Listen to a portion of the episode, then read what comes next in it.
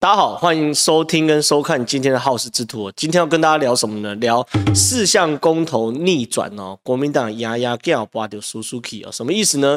原因很简单，因为当然了，一二一八最热就是说四项公投，我们在我们节目上也常跟大家追踪四项公投的内容。但是如果有长期关注我们节目或我们频道的人，应该会知道，我面对四项公投，我对于国民党态度一直不以为然哦。我总觉得说。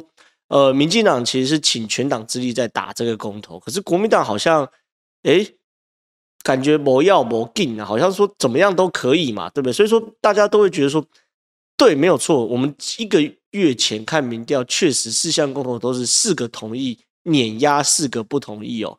可是真的选举可以这样子吗？还是说其实人民之间心中早已有定见哦？所以说呃，国民党可以这个躺着选哦，真的躺着选，甚至不只是躺着选，有一点就是睡着选的感觉。那到底真的是这样吗？结果呢，果不其然哦，在上周五哦，美丽岛民调出炉了，最新的民调出炉了。先跟大家讲结论哦，两项公投被民进党逆转。两项公投，国民党命悬一线哦。第一件事情是，来，我们来先看看反莱猪。反莱猪公投一样，同意反莱猪是五十五点四趴，不同意是三十七点九趴哦，没有错。反莱猪公投这件事情，确实目前看起来还是这个同意票占优，这是唯一一个，就是所有公投内哦，唯一一个还有显著差距的部分哦。第二个是公投榜大选的公投，就是说，呃，同意公投未来一定要榜大选是四十六点一。不同意是四十一点七，哎，差距已经很近了，我们大概已经差五趴多。如果我跟大家讲，如果把这个投票意愿算进去，因为我同意不代表说我一定会去投票嘛，因为这民调有交叉分析说一定会投票或可能会去投票。如果把一定会去投票这样的因素算进去的话，我直接跟大家讲，同意跟不同意的票，这个叫做 PK 盘。简单讲，不同意的人哦，一定会投票比较多。OK，另另外两个真爱早教。现在是五三十五趴的同意要保护早教，四十一点一趴，哎，同意呃不同意这个保护早教，哎哎，这很这很夸张啊！因为同意三阶迁移一就是保护早教啦，不同意三接迁移就是说早教的话也不是不保护，但我们已经外推，所以早教加点可以保护，应该这样讲比较精准。三十五比四十已经差六趴嘞！你要想看美这个美丽岛电子报在今年三月的时候还做过一个。哎，同意迁移三阶是四十七点九啊，不同意是二十四点三，那时候只有一半而已啊。现在被民进党搞到哎，整个逆转哦，这个非常夸张。再次重启很合适，重启合适那时候以前三月的时候是四十五比三十九，现在变成三十七比五十一啊，同意只剩三十七，不同意是五十一点九。简单讲，这四项公投的话，目前看起来还唯一守得住就是反莱猪公投，另外三项看起来全挂。好，看起来目前全挂，发生什么事情呢？我觉得可以从好几个原因可以分析哦。第一个是从国民党党主席的心态，就说，呃，我们讲两军对阵哦，狭路相逢勇者胜哦。先讲国民党状况，呃，朱立伦现在是国民党党主席，他等于是主将，OK。但是朱立伦，我认为他在处理这四项公投的时候，并没有决心去处理这四项公投。第一个，凯到一天都没有睡，目前看起来，他现在宣布说是在。一二一八这个公投嘛，他要一二一七去睡凯道。那他说他十二月十七号去睡一个晚上，可问题是十二月十七号去睡一个晚上，你要知道，在在选罢法过晚上十，就是前一夜的晚上十点钟就不可以宣传任何选举相关的事物。那不能宣传任何选举相关的事物啊，那这件事有趣的地方是什么呢？那你你你你睡给谁看？媒体不能报，你不能直播，脸书不能谈。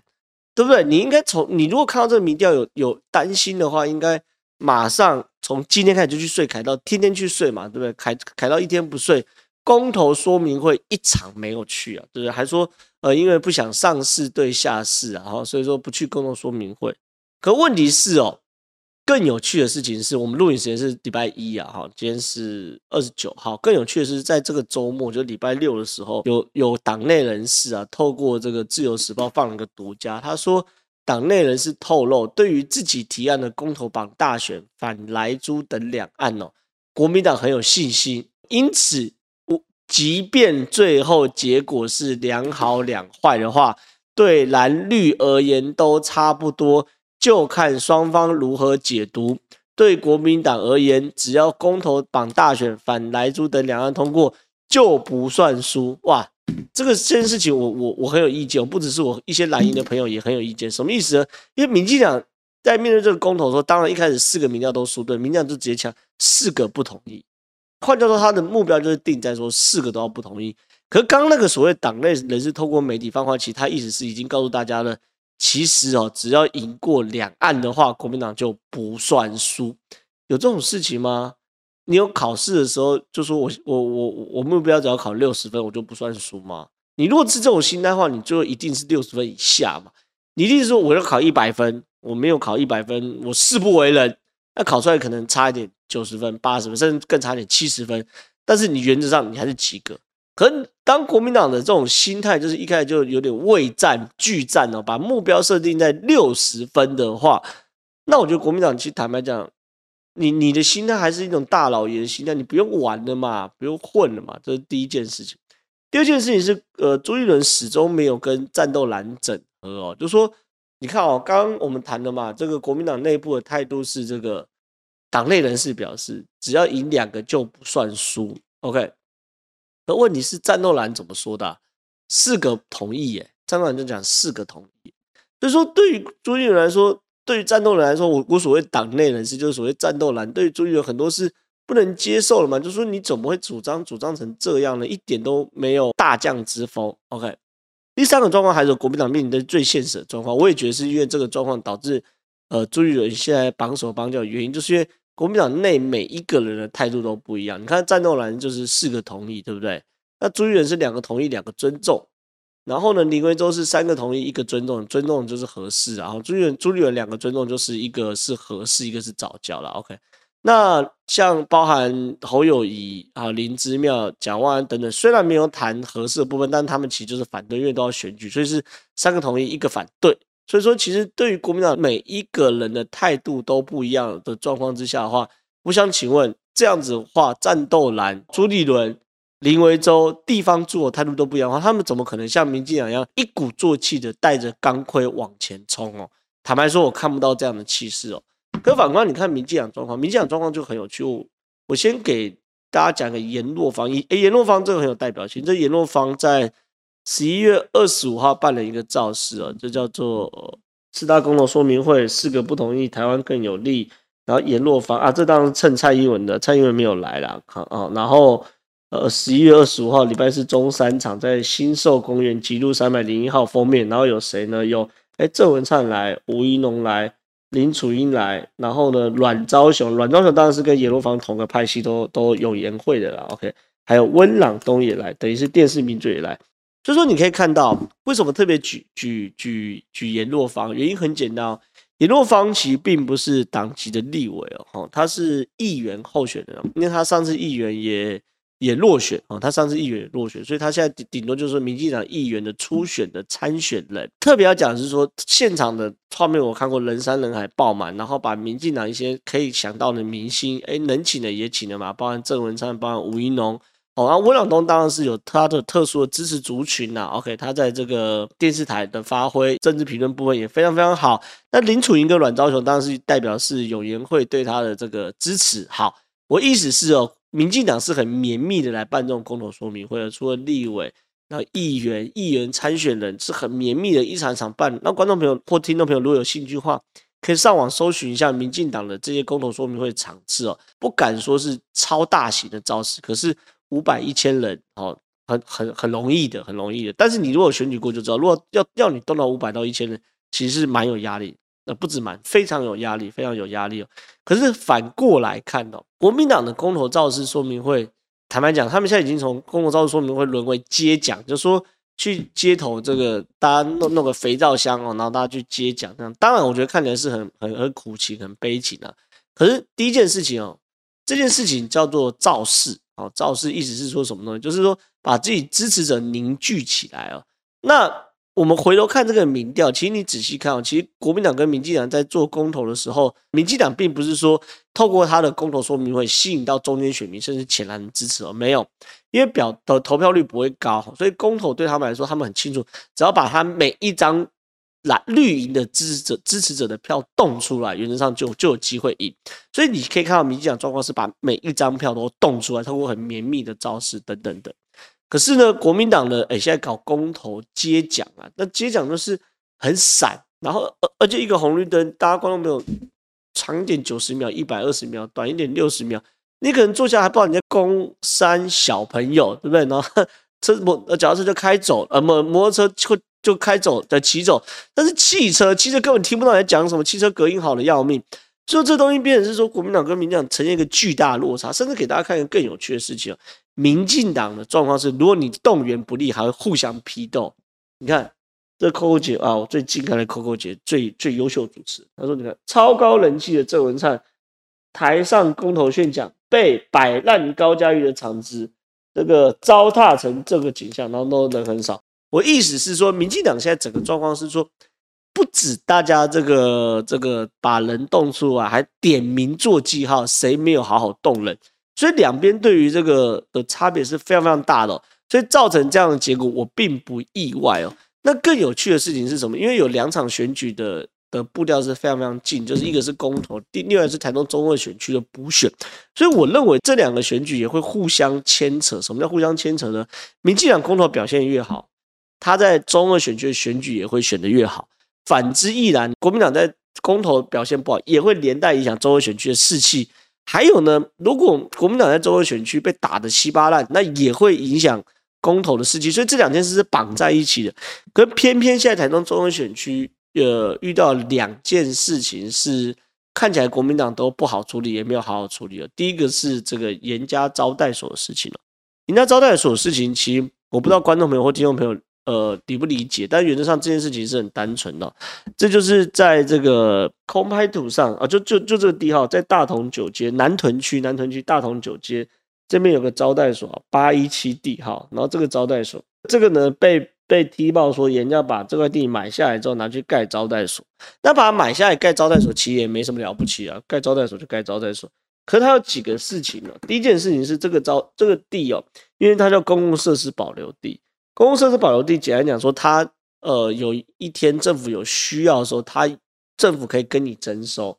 那在公共设施保留地，也因为你随时会被征收的前提之下，法规有规定，你在公共设施保留地可以盖的土地面积是有多少？它是规定，它不可能让你乱盖，盖个嘛大楼，到时候征收你就根本没办法征。第二个，你只能盖临时建屋，因为随时准备被征收。OK，那相对而言，公共保留地就很便宜哦，非常便宜。那这个呢，八一七地号公共保留地的这个大小大概是两千三百多平方公尺哦。那呢，根据台中市政府的法规，这两千三百多平方公尺只能用十分之一的地，就两百多平方公尺。那十分之一的地的前提之下，你来看，就大家来看这个空白图，这很清楚嘛？这这这这个是这个是招待所本身，绝对不止十分之一啊。OK，这看起来是三分之一到二分之一左右了，对不对？绝对不只是用。连测量都不用测量就知道违规，所以这件事情第一个是严家有个大违建哦，非常大违建，而且有趣的事情是这个公公保地它的使用可不是儿童游乐园用地，OK，儿童游乐园用地，结果呢这边被搞的是成人政商游乐园用地哈，所以巨大形象落差。那这件事情呢，第第一个是严家违规，OK。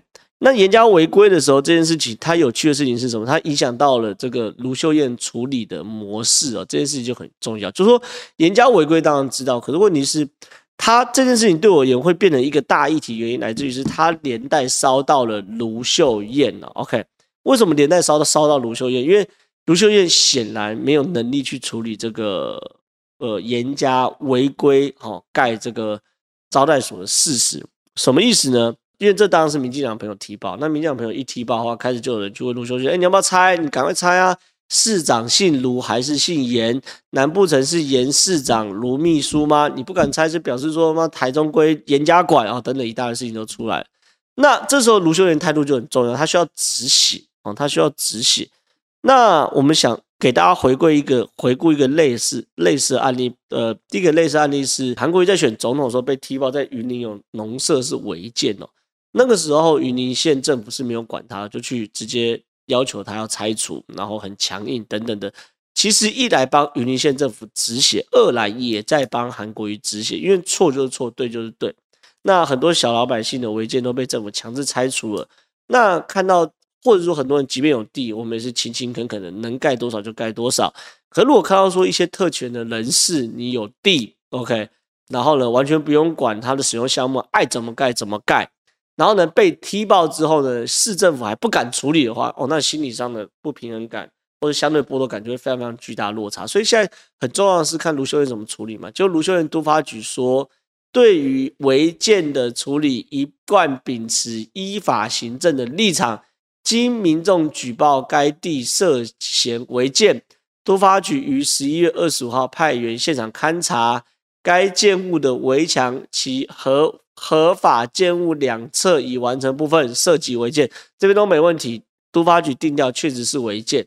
然后呢，而都发局已于十一月二十五号函请业务单位屯南屯区公所依规查报。等区公所函送违章建筑物报单后，将依违章建筑物处理办法规定查处，再开立通知单，要求改善或依序排查。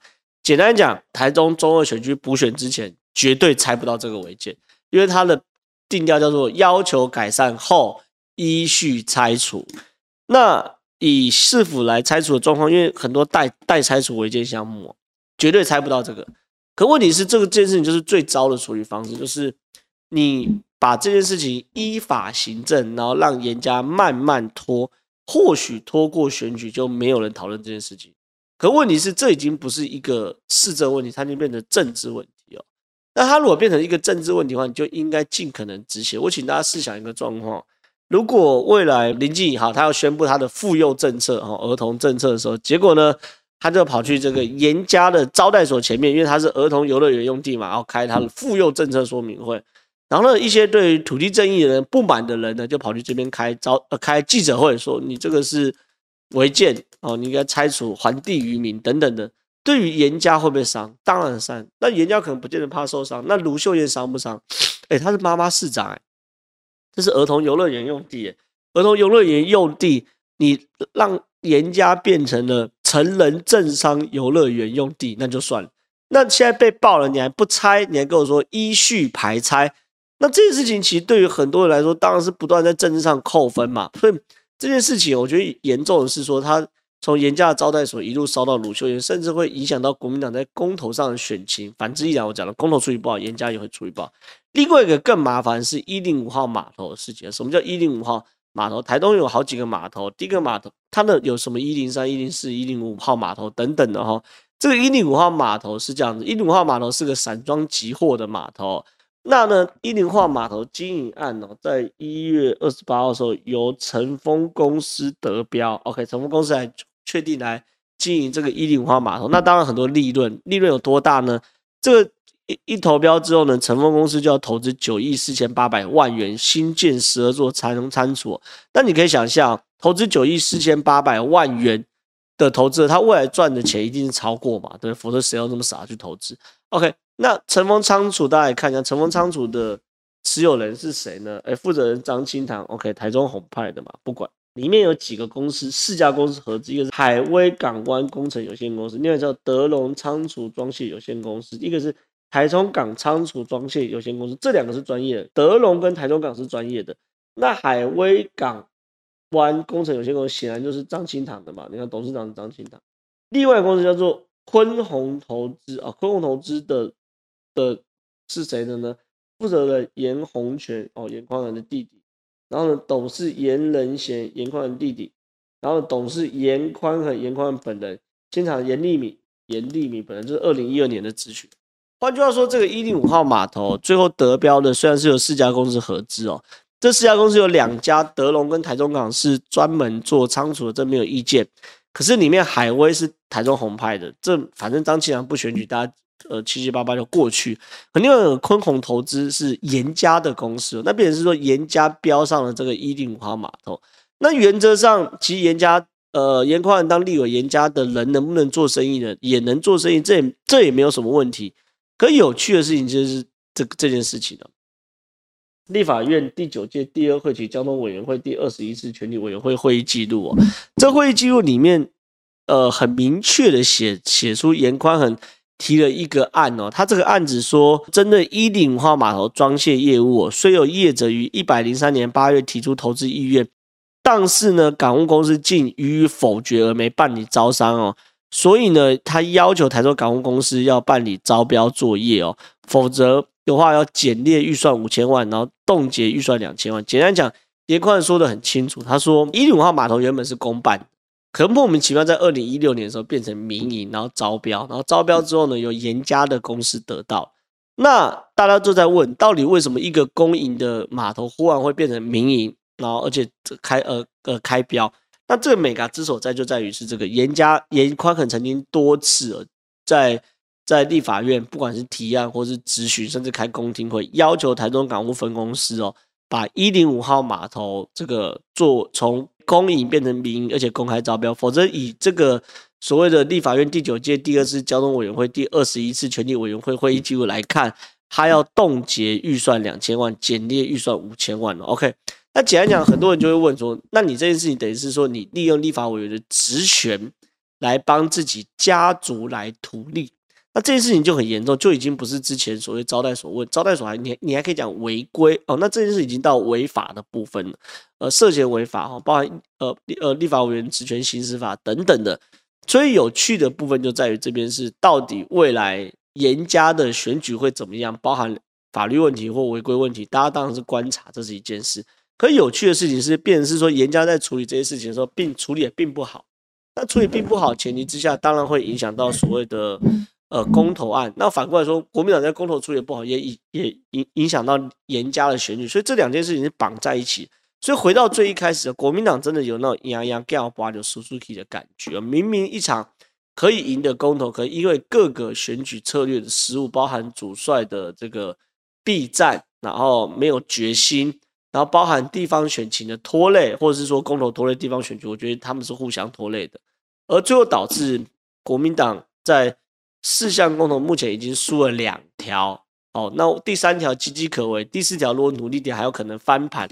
所以未来哈，我们持续观察。只是如果我丑话先说到前面，如果真的民进党赢了四项公投赢了三条的话，那国民党中二选区不用选。二零二二年的九合一县市长选举，国民党的压力也会非常非常大，不至于到不用选。OK，但是他的压力会非常非常大。所以说我们持续观察。那如果大家喜欢我们的节目的话，帮我们按赞、订阅、加分享。然后未来我们也会跟大家持续分析。更多精彩有趣的政治内幕，谢谢大家，拜拜。